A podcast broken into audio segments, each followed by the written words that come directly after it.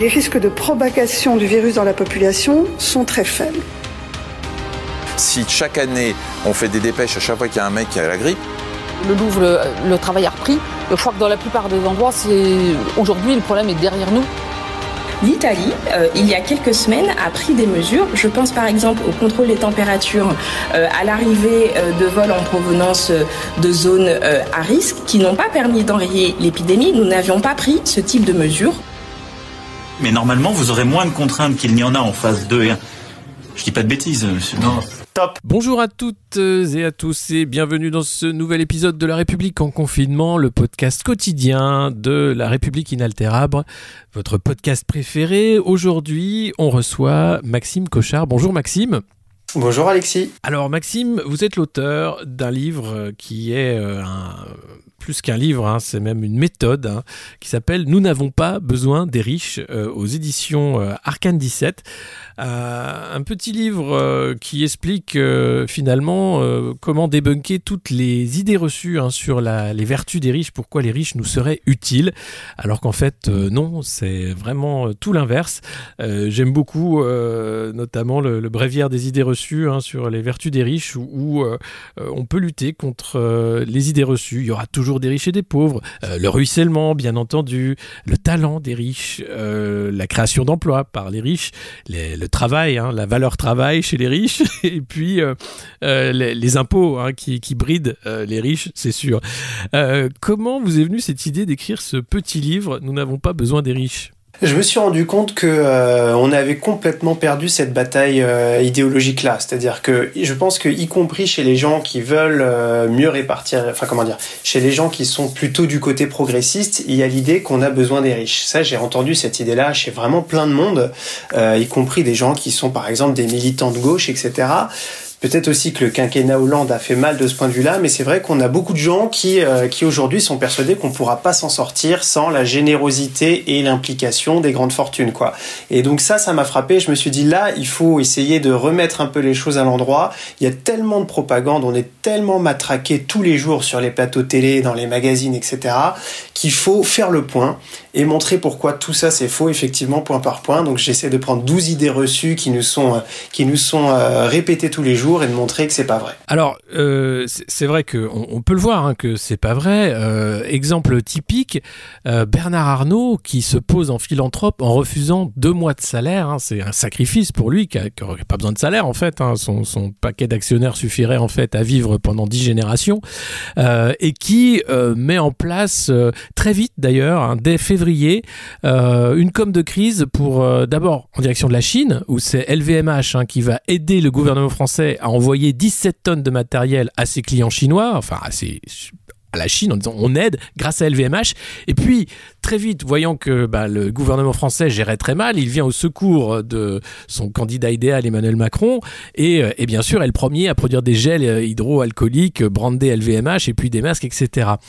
Euh, en quoi ça c'est une arnaque, c'est simplement de la com. Oui, c'est une opération de com complète. Bon, euh, euh, on, le, voit tout simplement parce que euh, d'abord sur le salaire, c'est très intéressant ce que ce que tu disais, c'est-à-dire qu'effectivement, il n'a pas besoin de salaire. Bernard Arnault, c'est quelqu'un qui a un peu plus de 80 milliards d'euros d'actifs dans dans ses caisses. Hein. Donc déjà, se verser un salaire, c'est complètement symbolique par rapport à la fortune dont il est propriétaire.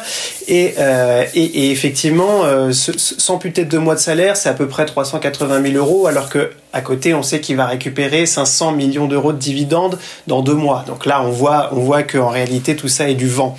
Et puis, euh, ce qui est très intéressant, c'est sur ce don de gel dont tu parlais, euh, parce que en réalité, on s'aperçoit que euh, Bernard Arnault a peut-être l'intention de facturer ses prestations, de facturer ce gel. En tout cas, le secrétaire général du groupe LVMH a dit que c'était simplement une avance et qu'ensuite il verrait avec l'État français pour les factures. Donc, je crois que ça montre bien que de toutes les façons quand les grandes fortunes et les multinationales font mine euh, de faire des actes de générosité, il y a toujours évidemment des contreparties qui sont attendues derrière. Soit c'est un paiement, hein, un paiement à échéance, soit c'est des ristournes fiscales, soit c'est des leviers d'influence, donc ça leur permet de redorer leur blason par exemple, euh, et, Dieu sait qu'ils ont euh, parfois effectivement une image à corriger, ou bien ça leur permet tout simplement de se mettre bien avec les gouvernements pour obtenir ensuite des facilités, des lois qui sont votées dans leurs intérêts, etc. Donc il faut, je crois, surtout pas être dupe de ces opérations de communication ça porte sur des montants qui sont en réalité dérisoires pour ces, euh, ces grands groupes. Et ça me rappelle cette phrase de Paul Lafargue qui disait euh, Voler en grand, restituer en petit, c'est la philanthropie. Je crois qu'il a tout résumé. C'était, c'était à la fin du 19e siècle, mais ça résume tellement aujourd'hui les pratiques de nos grandes fortunes que euh, c'est, c'est vraiment parfait. Bah nous, on avait euh, au monde moderne, on avait fait lecture hein, d'un texte de, Carnegie, qui était un des grands des premiers grands philanthropes qui a compris que sa fortune pouvait être utilisée pour euh, faire euh, écho pendant des siècles et des siècles de son nom, comme tout en Camon, et, qui expliquait, et ça c'est quelque chose qu'on entend dans la bouche de Laurent Alexandre et, de tous les gens qui défendent le capital, que en fait, grâce au progrès, grâce à tout ce qu'on fait aujourd'hui, le plus pauvre des plus pauvres vit comme un roi, comme un empereur romain, compte tenu de tous les progrès qu'on a apportés, sans jamais mettre le ratio en fait entre les plus riches et les plus mmh. pauvres. Alors que en réalité, Aujourd'hui, on se retrouve à une époque civilisationnelle où les plus riches sont à peu près aussi riches que des pharaons par rapport aux plus pauvres qui sont des esclaves. Euh, c'est-à-dire qu'on n'a pas du tout fait de progrès et que l'amplitude en fait entre les très riches et les très pauvres est à peu près la même, sauf qu'elle est mondialisée. Donc ça lisse un peu, on ne voit plus. Euh, et, c'est ce qui permet d'ailleurs, je pense, à, ce que Marc Chenet appelle l'aristocratie financière, euh, eh bien de, passer entre les, mailles du filet des impôts, d'être hors sol, hors nation, et puis aussi bah, via la philanthropie, euh, vendre cette idée que l'argent sert au bien de la société. Bill Gates, parlons un peu de Bill Gates, on en parle beaucoup en ce moment, puisqu'il est aussi un des premiers avec sa fondation Gates euh, à, être un des grands philanthropes, empêtré en ce moment dans ses rapports troubles et trop proches euh, du pédophilanthrope Jeffrey Epstein, suicidé en prison.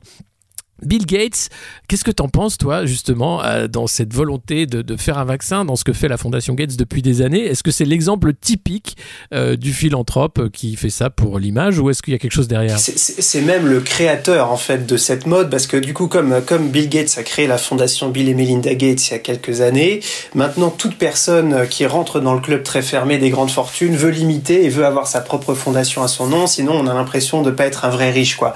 Donc maintenant, pour être vraiment le riche, il faut faire comme Bill Gates et créer sa fondation. Ça permet évidemment euh, d'obtenir euh, plein de plein de contreparties. Je, fais juste le parallèle avec Bernard Arnault. Lui, par exemple, quand il a créé sa fondation Louis Vuitton, il a dépensé euh, à peu près 800 millions d'euros pour créer le bâtiment, mais il en récupère la moitié par des rabais fiscaux qu'il a négociés auprès du gouvernement. Donc, il faut toujours bien voir que ces fondations sont là encore évidemment faites pour récupérer des choses, quoi. Et donc, Bill Gates, c'est effectivement le créateur de cette pratique. Je regardais une petite vidéo qui montrait que sa fondation, elle avait un, elle brassait plus d'argent que euh, la quasi-totalité des pays d'Afrique subsaharienne. C'est-à-dire qu'on a là des gens qui ont plus de pouvoir et plus d'argent que des pays entiers, que des continents entiers, que des chefs d'État, alors que eux n'ont pas été élus et que eux, euh, évidemment, euh, n'ont pas la légitimité démocratique. Euh, voilà. Donc ça, c'est vraiment le modèle de, de, de ce philanthro-capitalisme, avec en plus dans la fondation Bill et Melinda Gates quelque chose qui est incroyable, c'est qu'en fait cet, cet, argent fonctionne en circuit fermé. C'est-à-dire que par exemple, des entreprises qui sont qui travaillent pour Bill et Melinda Gates vont bénéficier des fonds de, de, cette fondation. Donc ils, ils jouent sur les deux tableaux en fait. Il y a par exemple Coca-Cola qui euh, à la fois euh, est possédé en partie par Bill Gates qui, dispose d'actions et qui en même temps bénéficie des fonds de la fondation. Donc il y, a, un circuit comme ça qui lui permet en réalité de nourrir son propre business et on se rend compte que cette fondation, elle finance les industries, euh, les industries carbonées polluantes, elle finance quelquefois des, des fabricants d'armes, elle finance tout ce qu'on veut, donc et que c'est absolument pas vertueux évidemment. Mais il y a même pire que ça. Enfin moi quand je parlais de, Jeffrey Epstein, j'enquête sur ce cas-là.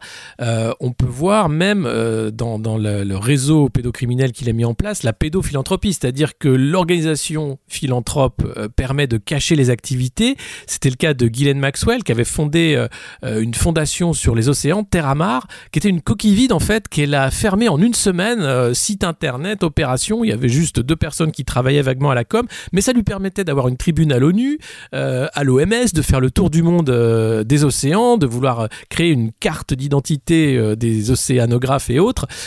tout ça pour simplement couvrir des activités criminelles. Et, et, on voit bien que derrière ces fondations, elles tiennent à, rien, à part évidemment mettre en avant le nom, la, richesse. Hein. Quand on est riche, on a sa tour, son yacht et sa fondation, comme tu le disais. Mais est-ce qu'elles servent vraiment le bien commun? Évidemment que non, évidemment que non. C'est c'est euh, c'est avant tout un outil pour euh, pour euh, leur permettre de conserver leur argent. Je pense à une autre anecdote très marrante. C'était au forum de Davos, là où le rendez-vous des, des riches et des puissants, des multinationales en Suisse, hein, là où toutes les banques et tous les financiers vont vont chaque année. Et il y avait un milliardaire qui s'appelle Dell, je crois, enfin le, le, créateur en tout cas de la marque d'ordinateur mmh. Dell, qui était interrogé sur la proposition de certains démocrates aux États-Unis d'augmenter très fortement l'impôt sur les plus riches. Et il disait, euh, ça ne marchera pas, moi j'ai créé ma fondation, je donne de l'argent à cette fondation et comme ça je suis plus utile qu'en donnant l'argent de l'impôt. Et il disait d'ailleurs, euh, vous savez, quand on augmente les impôts des très riches, ça n'a jamais marché. Sous-entendu, regardez tous ces pays euh, qui ont essayé, qui se sont cassés la gueule, etc. Or, euh, un économiste sur le plateau lui a rappelé que aux États-Unis, dans les années 40-50, il y avait un taux d'impôt sur les plus riches qui est allé jusqu'à 94%. Donc, ces riches-là ont oublié que, y compris dans leur propre pays, les États-Unis, il y a eu des taux d'impôt très forts, très redistributifs pour financer l'économie et que ça a très bien marché d'ailleurs. Ça a permis euh, la croissance puisque les États-Unis ont aujourd'hui le premier produit intérieur brut mondial. Donc, ça n'a pas empêché ça. Et au contraire, ça a permis euh, ça a permis une redistribution massive. On a complètement inversé cette logique-là avec euh, Reagan dans les années 80, et à tel point qu'ils ont oublié eux-mêmes qu'à l'époque où, où il y avait des impôts, ça fonctionnait parfaitement. Mais euh, c'est ce que dit Frédéric Lordon dans son dernier billet, qui est assez pessimiste en fait, en disant Ok, très bien, rêvons, disons qu'un gouvernement de gauche prend le pouvoir, c'est ce qui s'est passé avec Mitterrand en 83. En réalité, le pouvoir politique, et encore plus le pouvoir politique au niveau national, il ne vaut rien face à la puissance de la finance. C'est-à-dire que les riches sont organisés en, une mafia, on va le dire, euh, de cette aristocratie financière internationale qui utilise les paradis fiscaux, qui ne sont jamais attaqués, et qui utilise les marchés pour faire avancer leur agenda néolibéral. C'est-à-dire que si un État voulait, euh, malheureux, euh, redistribuer la richesse, mettre l'humain au centre des préoccupations, très vite, euh, il serait l'objet d'attaques sur les marchés pour, et des agences de notation qui feraient de lui eh bien, un État qui ne pourrait pas rembourser sa dette, donc incapable d'emprunter sur les marchés internationaux. C'est comme ça qu'on traite Cuba, c'est comme ça qu'on traite le Venezuela, c'est comme ça qu'on traite finalement tous les pays qui voudraient s'affranchir en fait de la tutelle américaine des États-Unis. Est-ce qu'il y a une solution pour s'en sortir de ce cercle vicieux? Alors évidemment, je pense qu'il faut pas se mentir et que toute l'histoire montre qu'effectivement, euh, essayer de reprendre un peu de pouvoir à cette euh, infime minorité qui a, tout confisqué, qui s'accapare tout et qui dirige tout, ça va pas être une partie de, de plaisir, comment dire.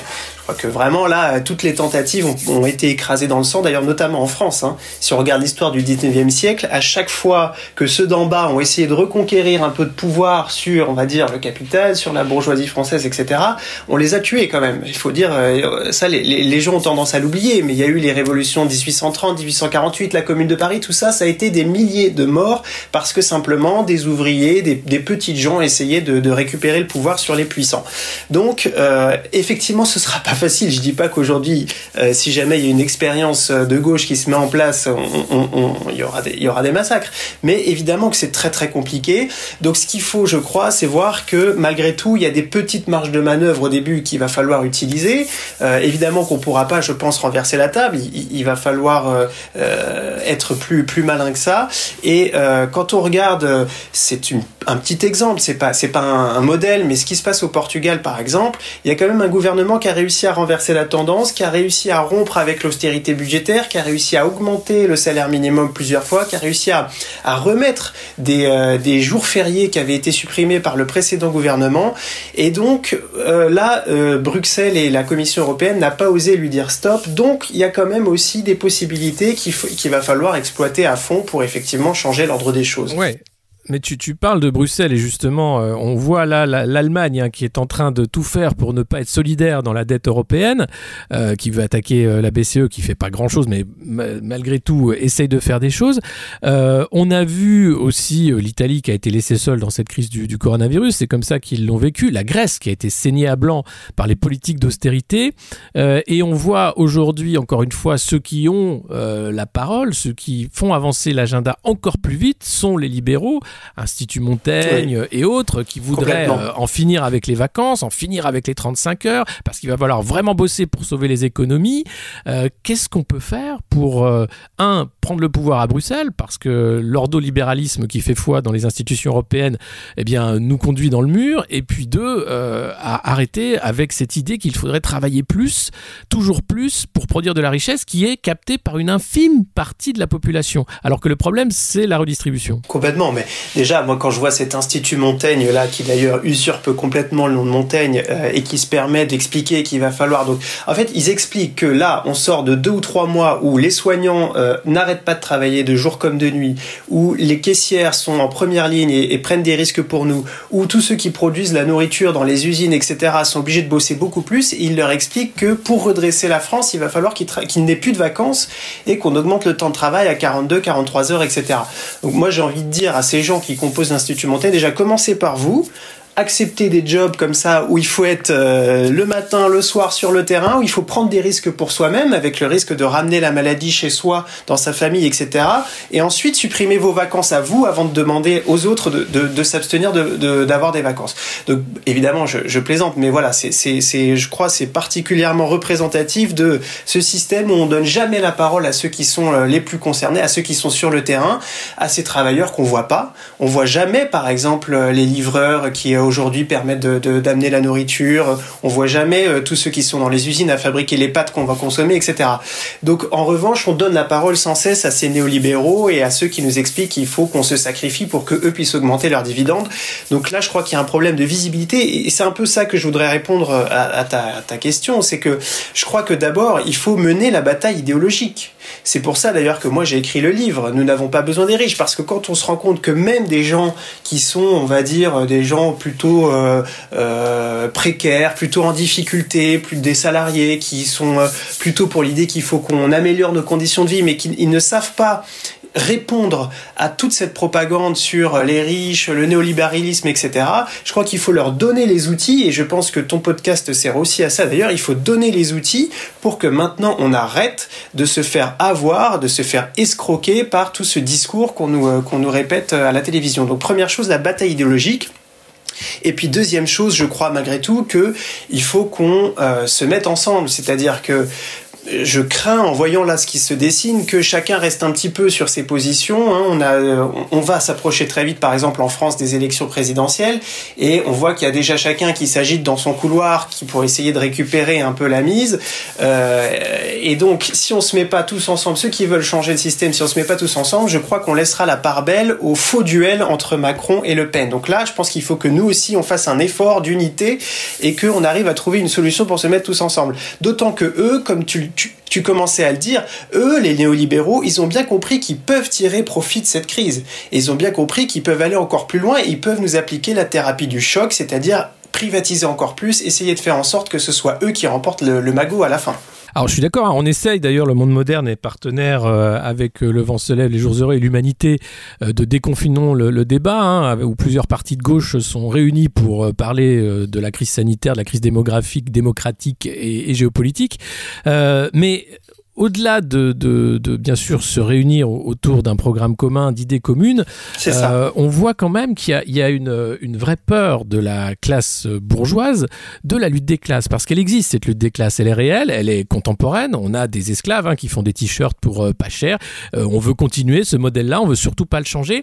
Et puis moi j'ai peur que l'écologie soit le cheval de Troie en fait de cette classe bourgeoise, avec une initiative comme celle de Nicolas Hulot par exemple, qui s'appelle Il est temps, où il est venu le temps ou le temps est venu, je sais plus comment, où on voit finalement, eh bien, des gens avec Monsieur Berger de la CFDT, Nicolas Hulot, ancien ministre d'Emmanuel Macron, des acteurs, des actrices, Ariel Dombal, plein de gens de la belle et bonne société, se dire oh il faut qu'on change le monde. Et, la première chose que dit Nicolas Hulot dans, dans son interview au Monde, c'est oui, mais ceux qui veulent des procès pour les responsables de la crise du coronavirus me font peur.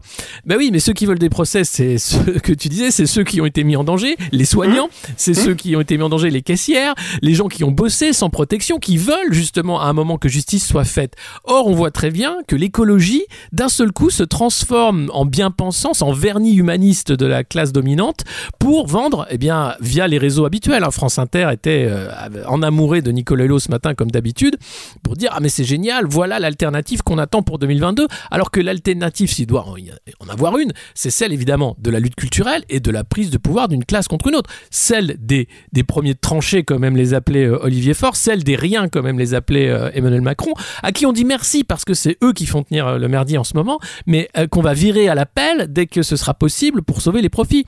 Rappelons que la grande distribution avait promis une prime de 1000 euros aux agents qui travaillaient pendant la crise, et on se rend compte que rétroprédalage après l'un après l'autre, ce sera pas forcément 1000 euros, ça dépendra des cas, il faudra avoir travaillé tant. Enfin, encore une fois, la preuve est faite par ton livre. Non, les riches ne redistribuent pas les richesses, c'est bien la preuve. Complètement. Et puis, euh, ce qui me fait rire aussi, c'est que euh, effectivement, c'est euh, ces différentes personnes qui expliquent que c'est l'écologie qui nous permettra de nous en sortir.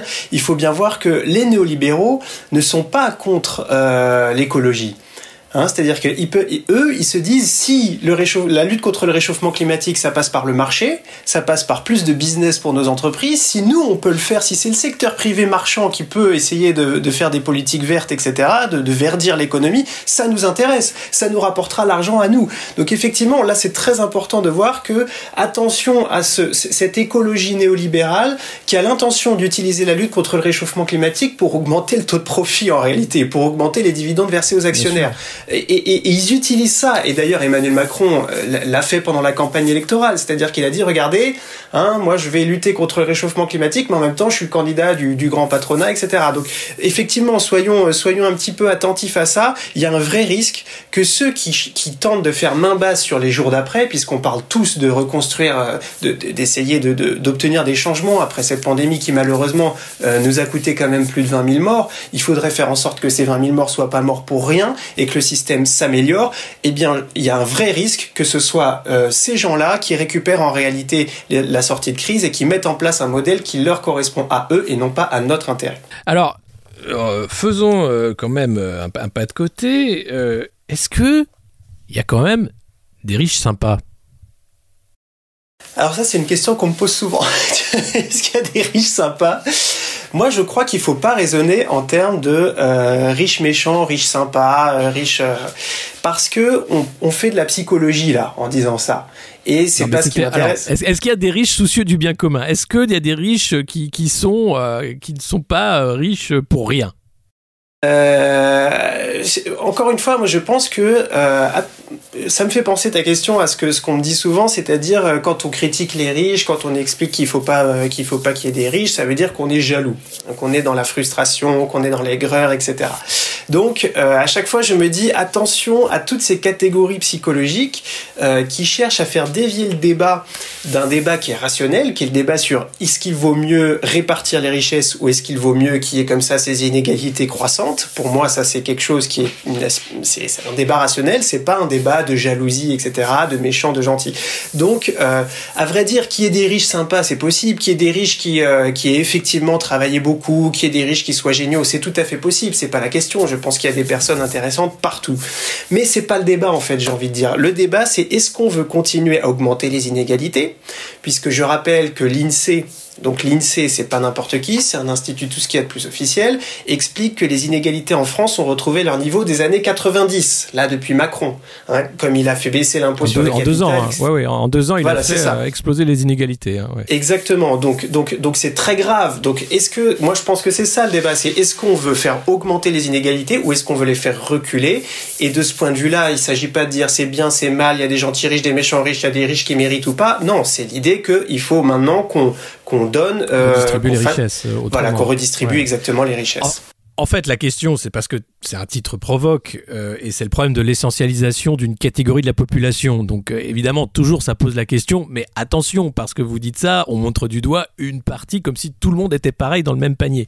Mais il se trouve que quand même beaucoup hein, euh, ben, ont les mêmes travers hein, d'optimisation fiscale, tout ça est légal. Hein, les comptes en Suisse, on savait pas, hein, c'était grand-papa qui avait mis des comptes à l'époque, on avait le droit sous Giscard, tout ça. et, et, et c'est vrai, parfois ils sont victimes de, leur, de leur état. Qu'on est riche, souvent, souvent on le devient pas. On, est dans la richesse. Hein. C'est quand même. Il y a le problème de la transmission euh, parce qu'il est là le problème. C'est-à-dire qu'on veut faire croire à, un idéal républicain d'égalité, euh, à l'ascenseur social, à l'école qui permet l'émulation des meilleurs, à la méritocratie. En réalité, on a affaire à une société d'héritiers. Exactement. Et alors là, il y a une étude de la Société Générale qui date de 2011 qui dit exactement ce que tu dis. C'est euh, quel est le profil des milliardaires français? Eh bien cette étude, elle montre que les milliardaires français, ils ont plus de 70 ans en moyenne. Donc il euh, y, a ce côté euh, et, surtout que c'est des héritiers pour pour une grande partie d'entre eux. Et il y a le rapport d'Oxfam, tu connais peut-être cette ONG euh, Oxfam qui, euh, qui, qui s'attaque beaucoup justement à tous ces comportements des riches, euh, fraude fiscale, évasion fiscale, inégalité, etc., qui montre qu'il y a à peu près deux tiers des milliardaires qui le sont soit par héritage, soit parce qu'en gros ils ont magouillé avec les gouvernements et donc ils ont obtenu des, des arrangements avec les gouvernements. Deux tiers des milliardaires donc ça montre qu'effectivement l'héritage, le poids de l'héritage dans cette transmission du capital à une infime minorité de gens, alors qu'on va nous expliquer que si les riches sont riches, c'est parce qu'ils l'ont mérité, c'est parce qu'ils sont géniaux, c'est parce qu'ils ont eu une idée euh, formidable dans leur garage, etc. Donc ne soyons pas dupes, en réalité la grande majorité des plus fortunés, effectivement, ont bénéficié soit d'un héritage, soit d'arrangements avec les gouvernements. Ça, faut quand même se le dire, quoi. Donc ça remet complètement en cause la vision euh, libérale de euh, la richesse qui est méritée et donc de la pauvreté qui est de la faute des gens qui sont pauvres. Mais d'ailleurs, euh, l'hypocrisie, l'arnaque est, totale, puisque dans le programme du CNR, hein, il était dit qu'il fallait faire en sorte que les médias euh, soient protégés de l'influence de l'argent. Or, aujourd'hui, on voit que dans le paysage audiovisuel français, c'est 8 milliardaires qui s'arrogent la grosse part du gâteau. Euh, enlevons les quelques médias indépendants comme Mediapart et votre humble serviteur, très indépendant, là pour le coup, on est une petite boutique.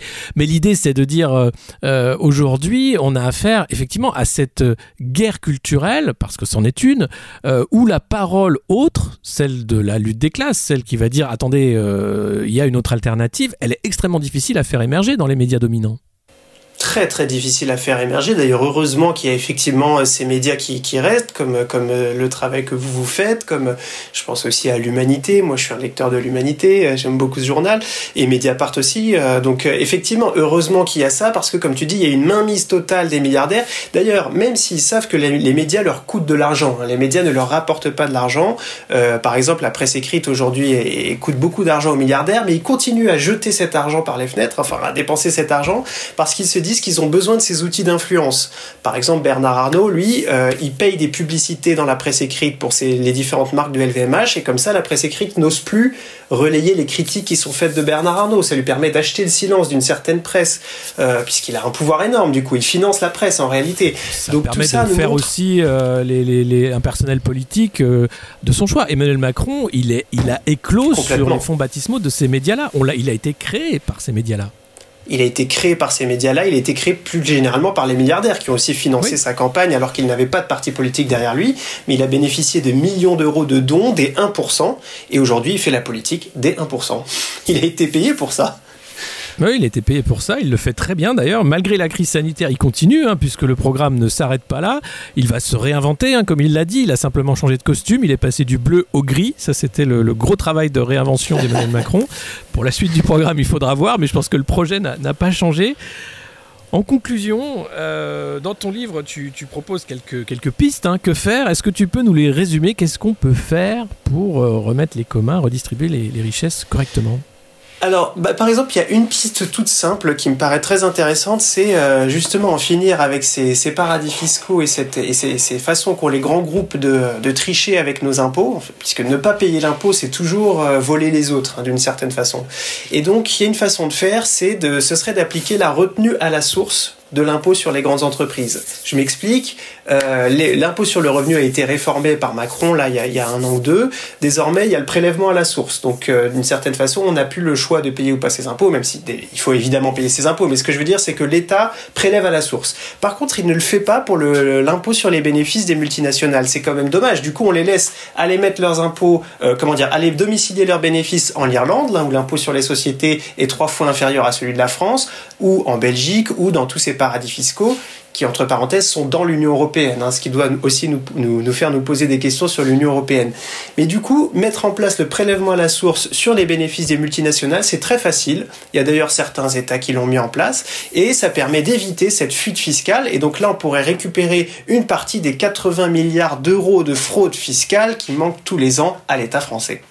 Eh oui, on parle de 80 milliards effectivement. Alors, bah, merci beaucoup Maxime, c'était euh, vraiment euh, très intéressant tout ce que tu nous as dit. Je vous invite à vous procurer le livre euh, de Maxime, Nous n'avons pas besoin des riches, bêtisier du macronisme aux éditions Arcane 17, où bien c'est davantage développé et très bien dans ce petit manuel à l'usage des, des, lieux communs sur les riches, nos amis. Merci beaucoup Maxime. Merci, On a l'habitude de, de, se quitter en musique. Est-ce que tu as une chanson que tu écoutes en ce moment? Est-ce que tu veux écouter quelque chose en particulier? Alors, qu'est-ce que j'écoute en ce moment? Non, mais je crois que mes goûts musicaux vont, euh, vont pas le faire. si, si, justement, c'est important de savoir. Allez Ah, bah moi j'aime bien par exemple un bon vieux Véronique Sanson, euh, eh des ben, trucs très comme bien. ça, quoi. Parfait Allez, le, le, le quoi, Vancouver euh... Ah, Vancouver, c'est magnifique, j'adore. Allez, sur le port de Vancouver. J'appelle la chance, il n'est jamais venu.